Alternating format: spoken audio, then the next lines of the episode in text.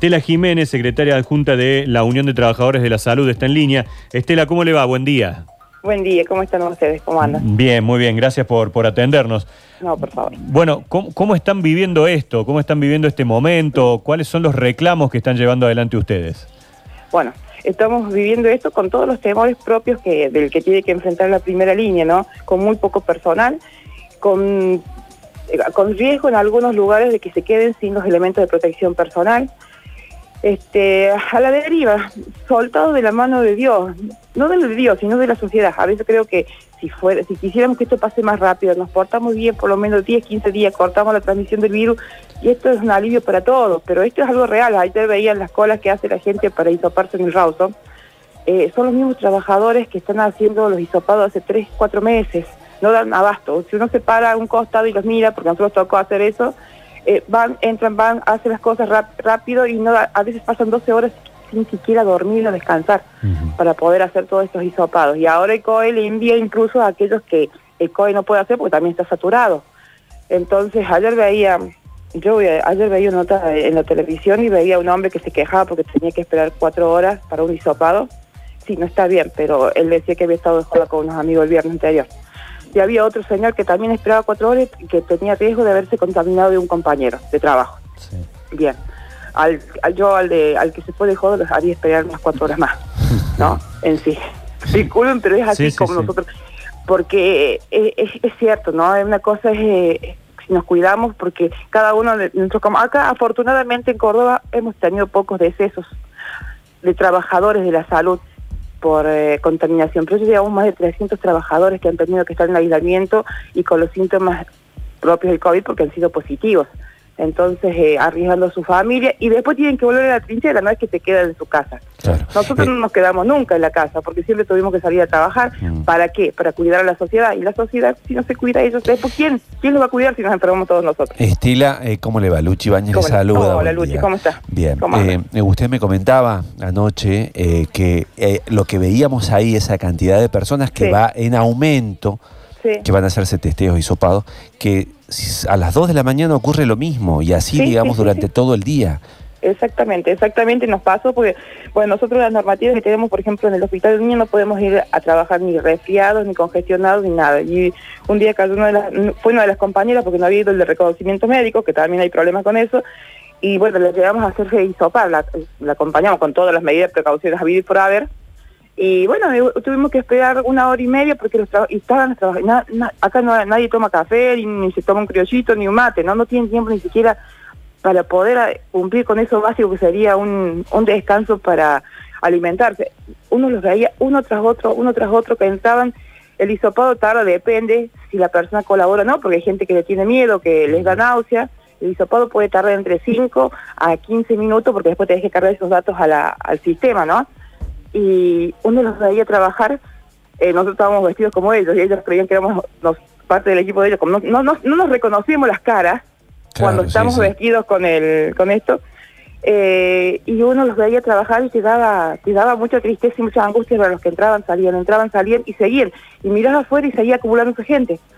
Entonces eh, es terrible, es terrible. Es, ¿Cuánta gente tienen ustedes que está, digamos, en porcentaje de los que están en sus casas eh, por, por, por, contagio? Ahora estamos, por ejemplo, nosotros particularmente tenemos incluso dos delegados nuestros de San Roque que están aislados en sus casas, que están positivos y uno está con la hija también que le dio positivo, porque por más que uno cumpla con todas las medidas de recaudo, a veces son imposibles estar alerta para todo, ¿me entiendes? Entonces, eh, hasta ahora se calculan 300 pero en los últimos 20 días es cuando tuvimos los últimos 100. Eh, hay, hay lugares donde afortunadamente las guardias de espejos que se están haciendo en muchos hospitales evita la contaminación transversal, entonces nos ha evitado cerrar más servicios de los que podríamos haber eh, tenido, ¿no? ¿Cómo es esto de la, de la guardia de espejo, Estela? Y eh, por ejemplo, se divide distinto. Nosotros, por ejemplo, los, enfermeros en el San Roque, en el Rawson y en el de Niños, trabajamos tres días sí, un bloque de tres tres días de guardia, tres días de descanso, tres días de guardia. Nunca nos cruzamos con las otras, las otras guardias. Los médicos son 15 días y 15 días. O una, y otros servicios son una semana y una semana. Entonces, de modo que no estamos alternados cambiándonos la guardia, porque eso haría que el lugar de contaminar los tres que estuvimos compartiendo la guardia, contaminaríamos posiblemente ocho más. Claro. Entonces, eh, de esa forma cortamos la transmisión y si tenemos que aislar, aislamos solamente un bloque y nos queda otro bloque para seguir trabajando. la cosa es que, es que la cosa sería bueno que cuando se nos contamine ese otro bloque, no tengamos que cerrar el servicio, porque los servicios hacen falta para seguir dando, pero que la provincia por lo menos nombre más gente. En el Rawson se cerró el pabellón, cuando se cerró el pabellón 6 era por falta de personal, porque se contaminó todo. Faltaban 17 enfermeras hasta la semana pasada y mandaron 3. Entonces la gente está trabajando con más pacientes, con más recargos, con más estrés y mucho más riesgos. Por lo que escucho de, de tus palabras, y debe ser algo común en los trabajadores de la salud de Córdoba, hay un reclamo hacia la provincia, justamente por esto, pero hay un reclamo también hacia la sociedad, ¿no? Hacia la gente que no toma los cuidados, que está relajada, que por ahí eh, no está teniendo en cuenta lo, grave que es esto, ¿no? Exactamente. No puede ser que tomemos recaudos recién cuando nos toque de cerca. Claro. Porque a veces uno puede transmitir, contaminar al otro y no te diste cuenta que vos le llevaste a tu vecino lo que lo va a matar porque es así. Hay un grupo de riesgo que lamentablemente no la pasa bien. Y vos decís, ah, pero no es nada, los primeros días, porque generalmente este virus, entre el día 8 al día 12, se vuelve más cruento y es cuando la gente incluso requiere un respirador. Y es muy difícil sacarlos del respirador. ¿Me entiendes? Es muy difícil que salgan vivos del respirador. Claro. Vamos a ser sinceros, cuando salen porque mueren. Eh, Entonces, seamos eh, reales y, los viejos no son descartables. Y aparte, cuando dicen sin enfermedades prevalentes, no, hay, hay gente que ha muerto habiendo sido previamente sano mm. y con una edad relativamente joven. Entonces, esto es una lotería. Nadie sabe quién es relativa, porque aparte ninguno de nosotros nos hemos hecho un chequeo el último año, así que no sabemos si estamos completamente sanos de por sí. Claro. Pero el riesgo es para todos. Entonces, sí, es fácil. esto es más simple. Si nos portamos bien 10 días, la la transmisión social se corta, pero en un 70% y ya vamos a poder hacer otras cosas más libremente, como dicen, pero sin riesgos, porque ¿de qué nos vale estar libremente en la calle con tantos riesgos? Estela, eh, una preguntita más de mi parte. Eh, volvamos a un mundo sin pandemia, que fue el año pasado. Ah, yo eh, pensé que me iba a preguntar de los sueldos.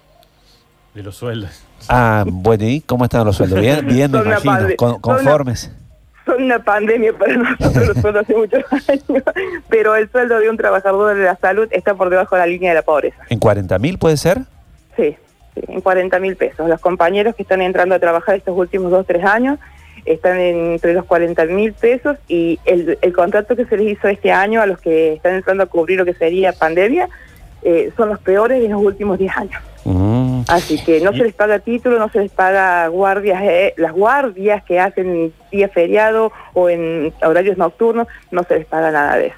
¿Y los bonos y estos adicionales que se habían prometido se está cumpliendo? Eh, la Nación está enviando bonos, se está pagando los bonos, ya pagó el tercero, viene el cuarto supuestamente para después del 15, pero el hecho es que la provincia tenía que pagarle a los de contingencia y no se este mes no se los pagó venían, tenían que venir con el sueldo, vienen con el sueldo de ellos, no se los pago. Y este bono que va a dar de 40 mil, si se aplica solamente para un sector, está mal pagado. Sería totalmente injusto. ¿Ah? Para terapistas.